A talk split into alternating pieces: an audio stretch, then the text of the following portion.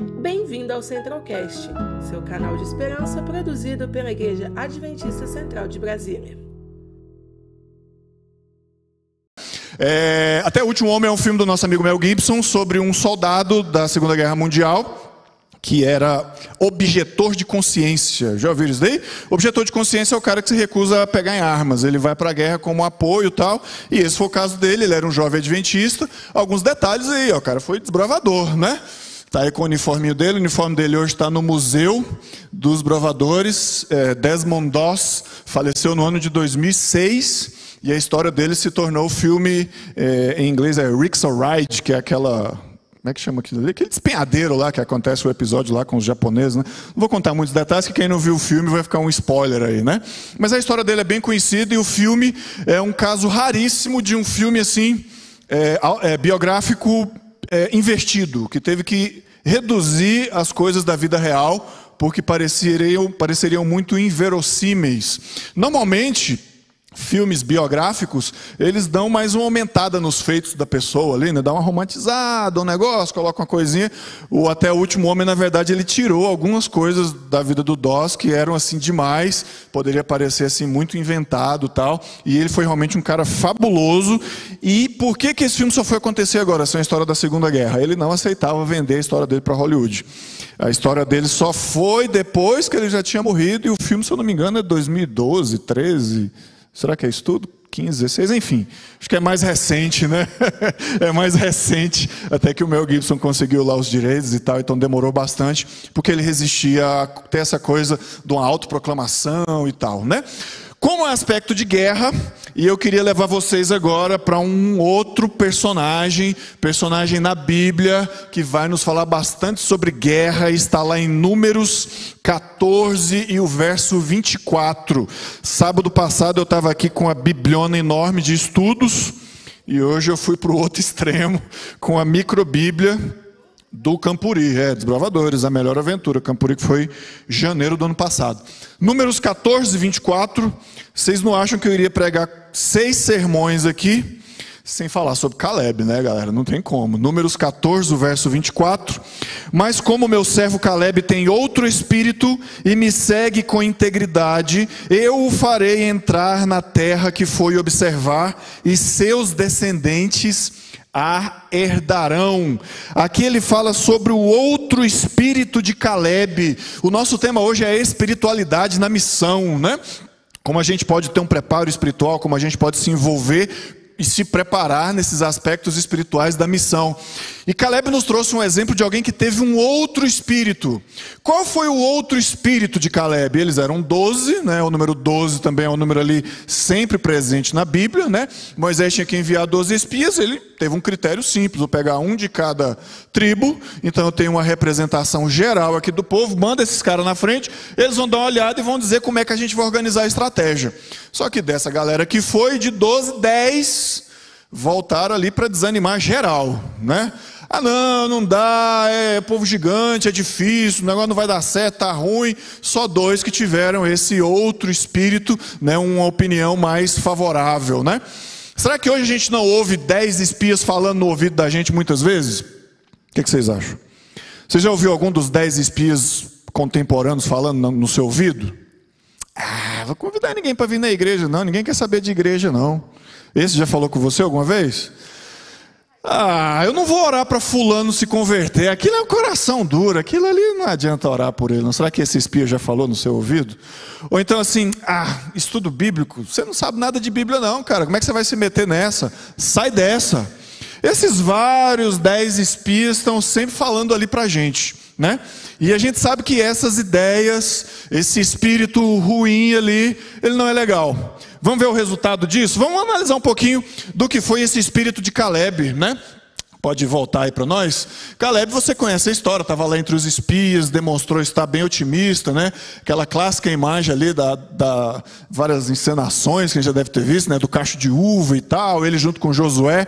E a gente vai ver qual foi o resultado da ideia dos dez espias. Vamos agora um pouquinho só para frente aí, nos versos 29 a 35. Nos versos 29 a 35 a gente vai ver alguns elementos interessantes aqui da literatura hebraica. 14, 29. Aqui diz assim: Já começa com a frase que vai permear todo esse trecho, né? Cairão neste deserto os cadáveres de todos vocês. Olha que negócio forte. Todos vocês de 20 anos para cima, que foram contados no, no recenseamento e que se queixaram contra mim. Nenhum de vocês entrará na terra que, com mão levantada, jurei dar-lhes para sua habitação, exceto Caleb, filho de Jefoné, e Josué, filho de Num. Mas quanto aos seus filhos, sobre os quais vocês disseram que seriam tomados como despojo de guerra, eu os farei entrar para desfrutarem a terra que vocês rejeitaram. De novo, os cadáveres de vocês, porém, cairão neste deserto. Seus filhos serão pastores aqui durante 40 anos, sofrendo pela infidelidade de vocês, até de novo que o último cadáver de vocês seja destruído no deserto. Durante 40 anos vocês sofrerão. Ui, foi o marca-página embora.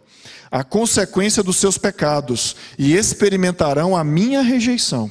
Cada ano corresponderá a cada um dos 40 dias em que vocês observaram a terra. Está aí mais uma vez o princípio de ano tal. Vocês já viram isso lá na interpretação profética, né? Verso 35. Eu, o Senhor, falei, e certamente farei essas coisas a toda esta comunidade ímpia que conspirou contra mim. Caso alguém tenha se esquecido nas três vezes que foram ditas anteriormente, está aí mais uma vez para relembrar. Encontrarão o seu fim neste deserto, aqui morrerão. Olha que coisa. O pessoal teve um espírito ali totalmente ruim diante de Deus.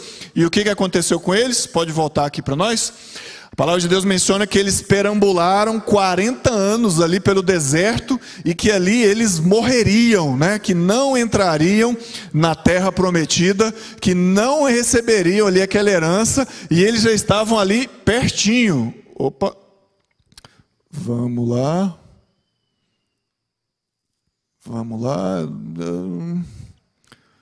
Hã? É.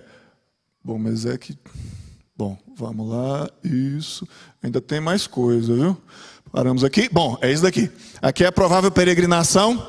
Eles estavam ali naquele ponto ali, não sei se vai dar para ler daí, chamado Cades Barneia, é o número 12 ali. Já estavam de cara, de frente para Canaã, no lado, na entrada, na porta. É igual se estivesse ali para entrar na igreja, né? Aí vocês veem que dali eles dão uma volta ali, né? Deserto de aí desce, aí sobe de novo por lá, vai pelo Monte Or. No Monte Or é onde fica Arão, né? Segue, segue, segue, segue, passa ali, chega no Monte Nebo, já dava para ver tudo ali, toda a planície do Jordão. Moisés fica por ali também, e aí vão, atravessa o Jordão. Somente quem atravessa e chega ali finalmente começa a conquistar Jericó, Ai, Gilgal, toda aquela região, e depois descem e ocupam a terra prometida. É Josué e Caleb. Mas a palavra de Deus menciona uma galera aí, né? Pessoal que tinha menos de quantos anos? Menos de 20, ou seja, só quem saiu do Egito e chegou na terra prometida foram os jovens. É isso aí, galera. Jovens, adolescentes. Agora, por que o povo com menos de 20? O que vocês acham? Qual é a ideia? Deus gosta mais dos jovens do que dos adultos e velhos? Pode ser, né? É uma tese. Não sei. Mas aí o pessoal vai ficar, vai ficar bravo, né? A galera aí com mais de 20, imagino quase todos nós aqui.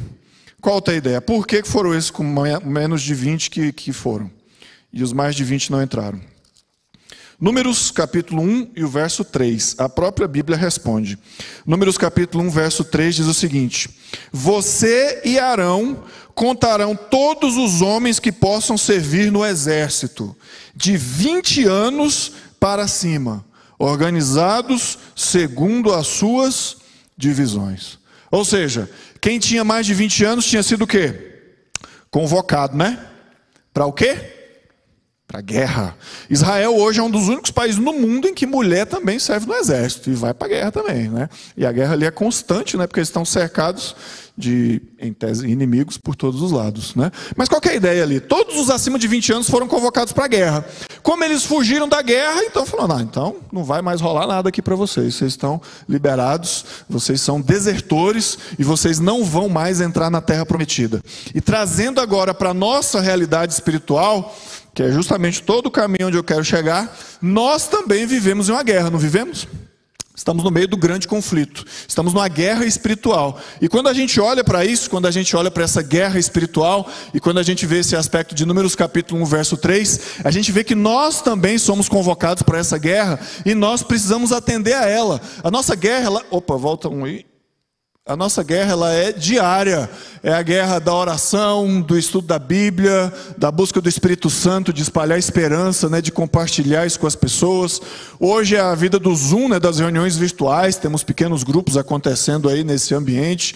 Ajudamos moradores de rua, estamos lá todo domingo, né? Vir para o Segme, né? Tá aqui também. O celular, dá para usar o celular na missão? Dá. Foi o nosso primeiro episódio aí foi sobre isso, né? Missão digital. E no meio ali eu coloquei de propósito o nosso símbolo do Ministério Jovem, nosso logo JA, que não por acaso tem no centro ali uma cruz. Por que a cruz? Porque a cruz é o centro da nossa mensagem. Né? E aí, quando a gente pensa na espiritualidade na missão, no grande conflito, na guerra que nós vivemos, nós pensamos que nós somos convocados para viver isso a cada dia e que nós não podemos desertar desse chamado que nos é feito para podermos seguir ao Senhor Jesus.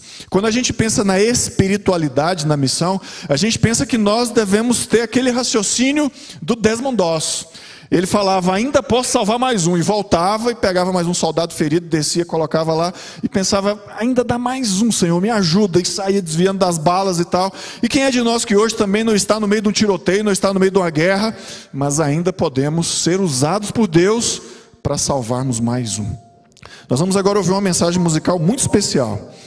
E nesse momento, meu apelo para você hoje é para que você converse com você mesmo. É um autodiálogo, ou seja, pergunte para você: o que você precisa melhorar na sua vida espiritual?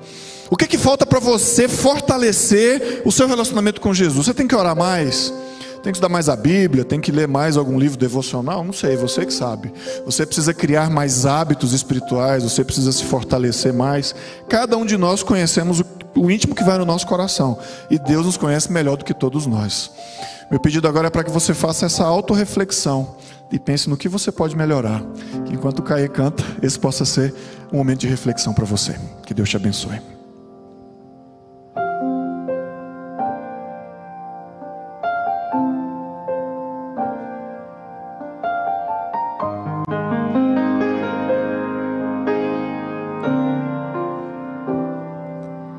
Eu quero ser Senhor voz que te proclama. Eu quero ter, Senhor, um coração que só te ama. Eu quero apenas, Senhor, numa prece sincera, dizer que aqui eu estou para ser, ó Senhor, apenas o que tu queres que eu seja.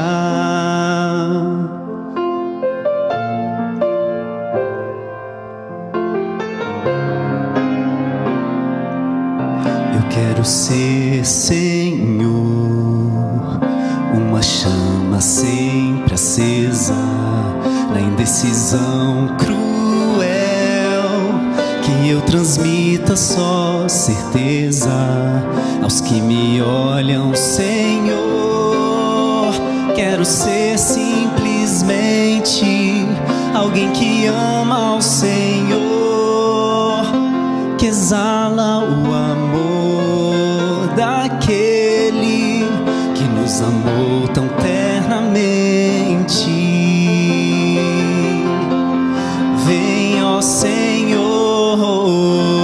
guiar meus frágeis passos. Dá-me, ó Pai, calor em teu abraço, em teu amor. Concede, Senhor, um coração mais semelhante ao teu.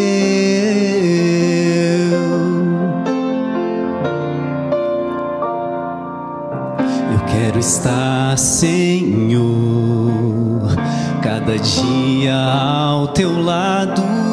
Se alguém me ofendeu, esqueça o passado, que eu tenha sempre Jesus como único exemplo, exemplo de união e de compaixão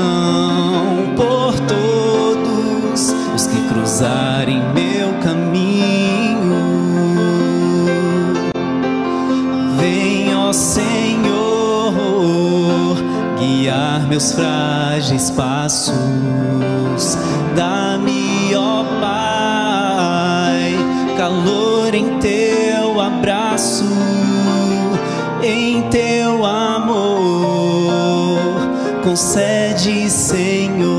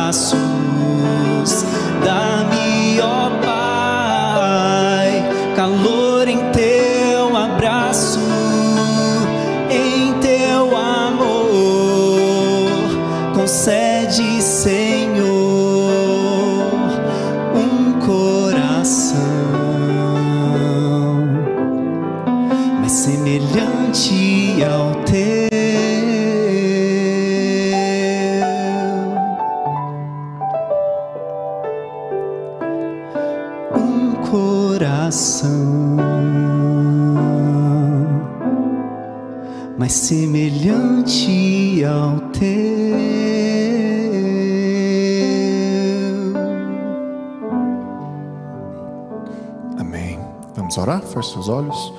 Maravilhoso Deus, nós te agradecemos, ó Pai, porque estivemos aqui durante toda esta programação, aprendendo mais sobre a necessidade de fortalecermos a nossa vida espiritual diante do Senhor, para que assim possamos ter um coração mais semelhante ao teu, ó Deus.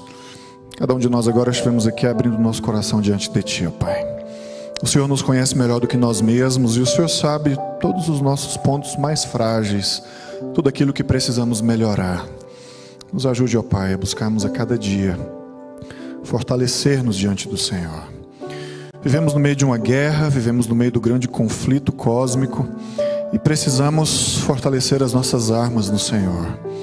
Por meio da oração, por meio do estudo da tua palavra, por meio do testemunho, por meio do exercício do amor diário com as pessoas que nos cercam. Que o Senhor possa estar, ó Deus, derramando o teu Santo Espírito sobre cada um de nós. Cada dia o Senhor seja o nosso maior exemplo. Que a cruz do Calvário esteja no centro do nosso coração. Que o Senhor Jesus, que o teu amor possa permear todo o nosso ser. E que em nossa vida diária, a nossa prioridade seja buscar ao Senhor acima de todas as coisas, ó Deus. E assim, com certeza, cumpriremos a missão, pregaremos o Evangelho, apressaremos a tua volta e estaremos nos preparando para um dia.